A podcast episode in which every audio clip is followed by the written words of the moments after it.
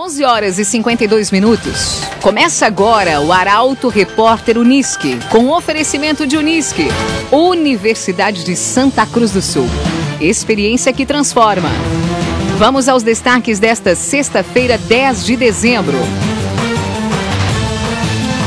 Programação da Criskin Fest reúne música e dança neste fim de semana em Santa Cruz.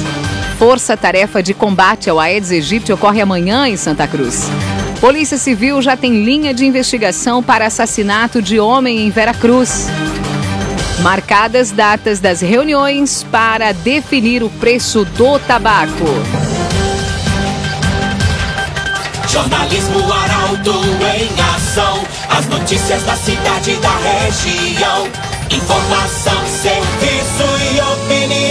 Aconteceu, virou notícia. Política, esporte e polícia. O tempo, momento, checagem do fato. Conteúdo dizendo, reportagem no ato. Chegaram os arautos da notícia. Arauto, repórter, Unisque. Programação da Criskin Fest reúne música e dança nesse fim de semana em Santa Cruz. Atrações ocorrem no Parque da Oktoberfest e na Praça Getúlio Vargas. Bruno Oliveira traz as informações. A programação da Criskin Fest um Natal para Todos reserva muitas atrações para este fim de semana na Praça Getúlio Vargas e no Parque da Oktoberfest. Além das apresentações artísticas e culturais na praça, atividades se concentram também na Vila do Noel, na Casa do Papai Noel e no Parque de Diversões. Hoje, as apresentações iniciam às 7 horas da noite na Praça Getúlio Vargas, com Jeffs Estúdio de Dança, Marta Cancela e Rodrigo Jäger. Já na Vila do Noel se apresentam Gabriel Gayer, Ju e Ike Acústico. No sábado tem Orquestra Bagual, a partir das 4 horas da tarde na Praça Getúlio Vargas. Seguindo dos Gauchinhos, e no Parque da Oktober se apresentam Tchê Vaneira, além de Jaime Adam e Lucas Kist. E ainda no domingo, Marcel Kinak é a atração na praça a partir das 4 horas da tarde. Já às 8 e meia da noite tem Iris Ativa e Edinho Nascimento, no Parque da Oktober. Ainda com saídas da Vila do Noel, o público pode andar nos dois dindinhos da alegria, que circulam pelas ruas centrais, ao valor de 12 reais. Cressol, crédito especial de final de ano é com a Cressol. Força Tarefa de Combate ao Aedes aegypti ocorre amanhã em Santa Cruz. A ação vai percorrer os loteamentos Santa Maria, Beckenkamp, Residencial Viver Bem e bairro Dona Carlota. A reportagem é de Taliana Hickman. A Prefeitura de Santa Cruz do Sul realiza amanhã mais um mutirão de combate ao mosquito Aedes aegypti, responsável pela transmissão de doenças como dengue, zika e chikungunya. A ação ocorre a partir das 7h30 da manhã e segue até às 5 horas da tarde nos loteamentos Santa Maria, Beckenham, Residencial Viver Bem e bairro Dona Carlota. A estimativa é de que 1.500 imóveis em 54 quarteirões sejam visitados, entre terrenos, moradias e estabelecimentos comerciais. As visitas aos imóveis serão feitas por duplas que, ao ingressar nos pátios, farão uma vistoria completa nos locais a fim de detectar a existência de focos do mosquito. Eles ajudarão na limpeza, mostrando como proceder na eliminação de possíveis criadouros e no recolhimento de entulhos. Na incidência de criadouros fixos, onde seja impossível a remoção, serão chamados os agentes de endemias para fazer a aplicação de larvicida todos os moradores serão orientados sobre os cuidados necessários para evitar possíveis criadouros. Loteamentos Barão do Arroio Grande e Residencial Parque das Palmeiras. Empreendimentos da construtora Casa Nova. Fone WhatsApp 984 12 50 60. As informações do tempo no ar agora com Rafael Cunha, direto da estação meteorológica da Arauto em Vera Cruz. Bom dia, Rafael. Muito bom dia, Kátia. Bom dia a todos que nos acompanham. Hoje à tarde, a máxima chega aos 30 graus na região. Para amanhã, 32 graus, no domingo faz 33, na segunda 34 graus com bastante sensação de abafamento, Depois, na terça e quarta-feira da próxima semana, 28 graus. E na quinta faz 29 graus. Tendência é de que o sol esteja presente pelo menos até segunda-feira, com um pouco mais de nebulosidade.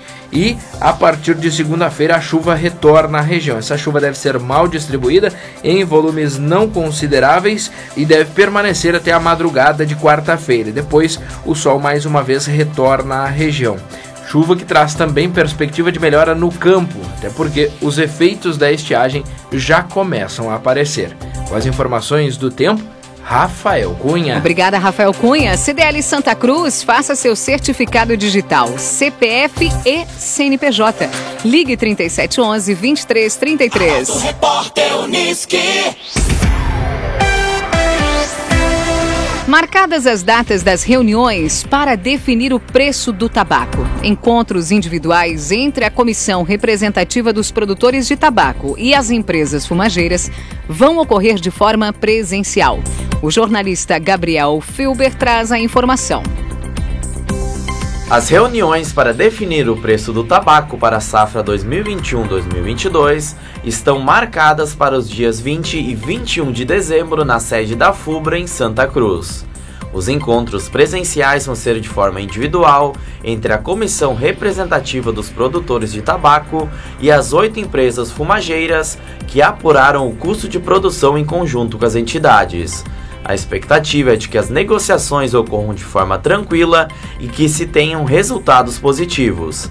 Para a safra 2021-2022, foram entrevistados 9.410 fumicultores do Rio Grande do Sul, Santa Catarina e Paraná em duas visitas, iniciadas em agosto deste ano e finalizadas em fim de novembro.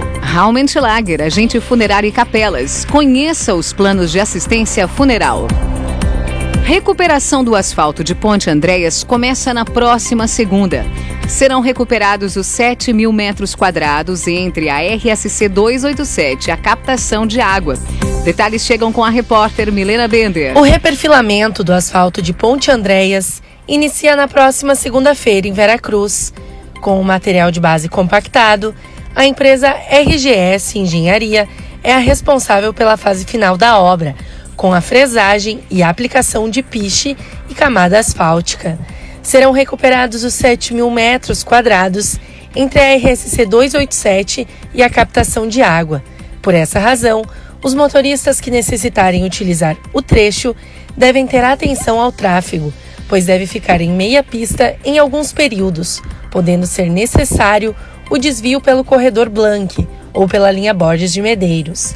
A manutenção vem atender a uma reivindicação da comunidade e uma necessidade da localidade. Muito obrigada, Milena Bender. Confira no próximo bloco. Polícia Civil já tem linha de investigação para assassinato de homem em Veracruz. E carga com 300 quilos de chocolate e bebidas sem nota fiscal é apreendida em veículo que saiu de Venâncio Aires.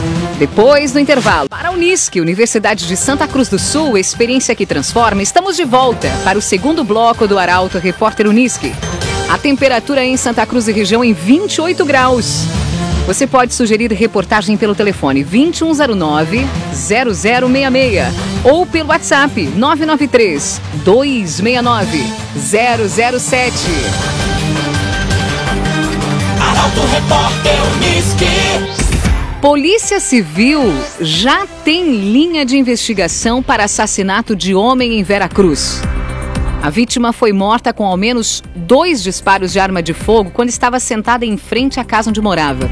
Rafael Cunha retorna à programação com essas informações. A Polícia Civil já tem uma linha de investigação para o assassinato de Nestor Blanc, de 54 anos. A vítima foi morta com pelo menos dois disparos de arma de fogo quando estava sentada em uma cadeira em frente ao local onde morava.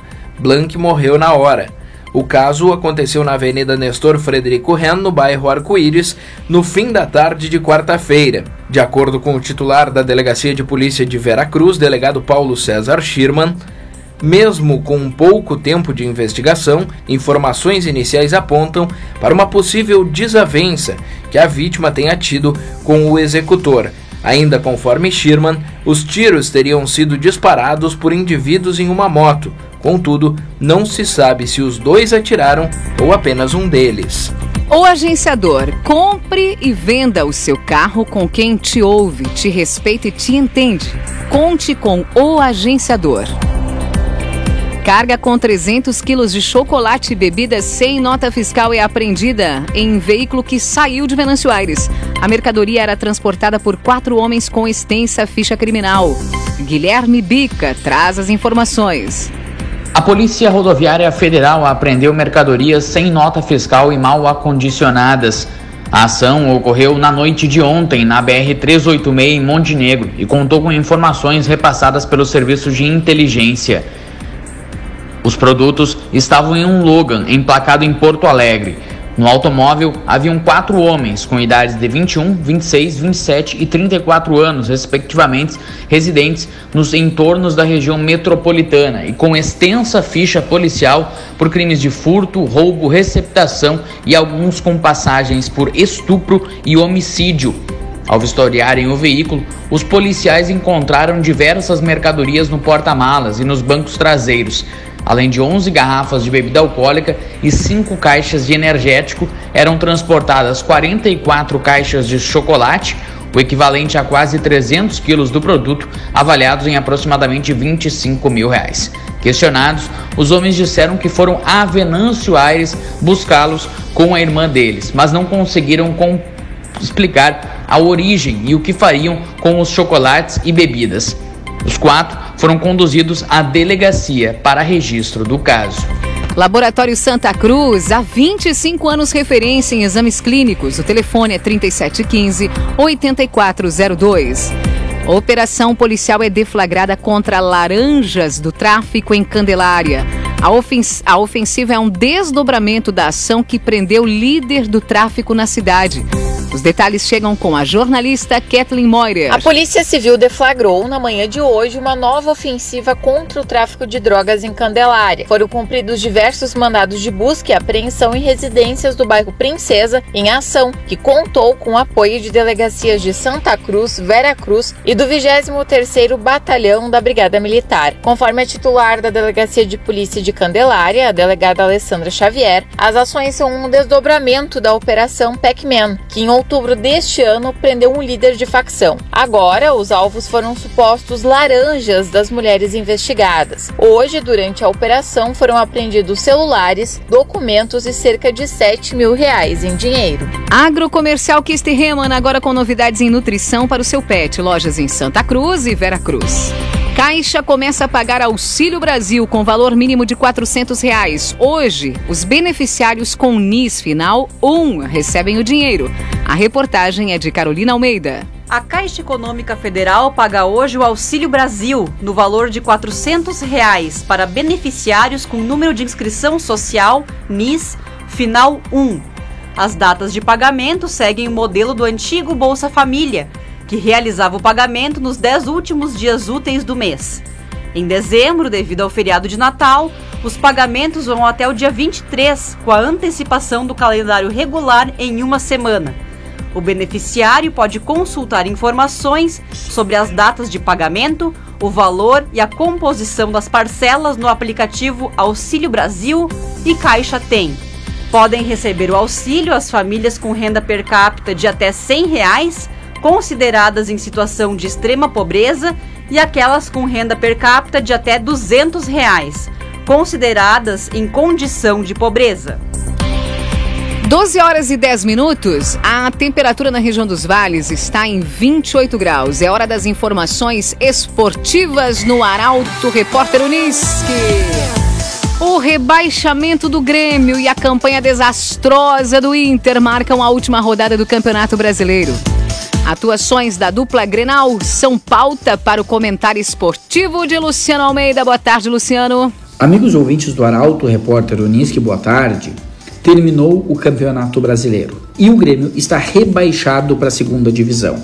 Um rebaixamento justo de um time rico, apontado no início do campeonato como um dos possíveis candidatos ao título, mas que errou e errou muito. Aliás, vem errando nos últimos três anos, a começar pelo erro mais grave na conduta de qualquer ser humano: a arrogância, a empáfia e a incapacidade de autocrítica. Exatamente agindo assim, o Grêmio passou 37 das 38 rodadas na zona de rebaixamento. Perdeu 19 jogos na competição, o que equivale a um turno inteiro.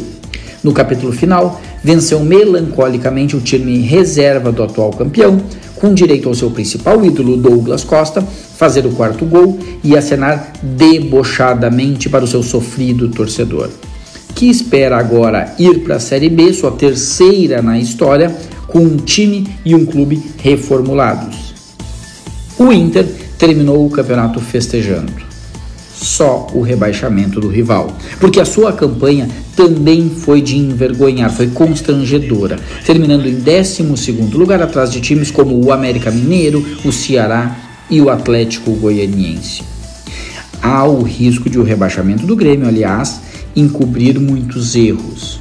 Mas ou o Inter mexe profundamente no seu futebol, ou terá um futuro tenebroso. Para terminar, Palmas ao Juventude, que se manteve na Série A e vai para o segundo ano na elite em condições muito melhores e melhor estruturado. É o único que talvez tenha algo a comemorar. Obrigada, tarde, obrigada, Luciana Almeida. Assim encerramos mais um Arauto Repórter Unisque com o oferecimento de Unisque Universidade de Santa Cruz do Sul, experiência que transforma. Em instantes, você pode ouvir o Arauto Repórter Unisque em formato de podcast no portal arauto.com.br. Daqui a pouco, mais um assunto nosso no comando de Pedro Tessin. O Arauto Repórter Unisque volta na segunda-feira. Boa tarde. Chegaram os arautos da notícia, Arauto Repórter Unisque.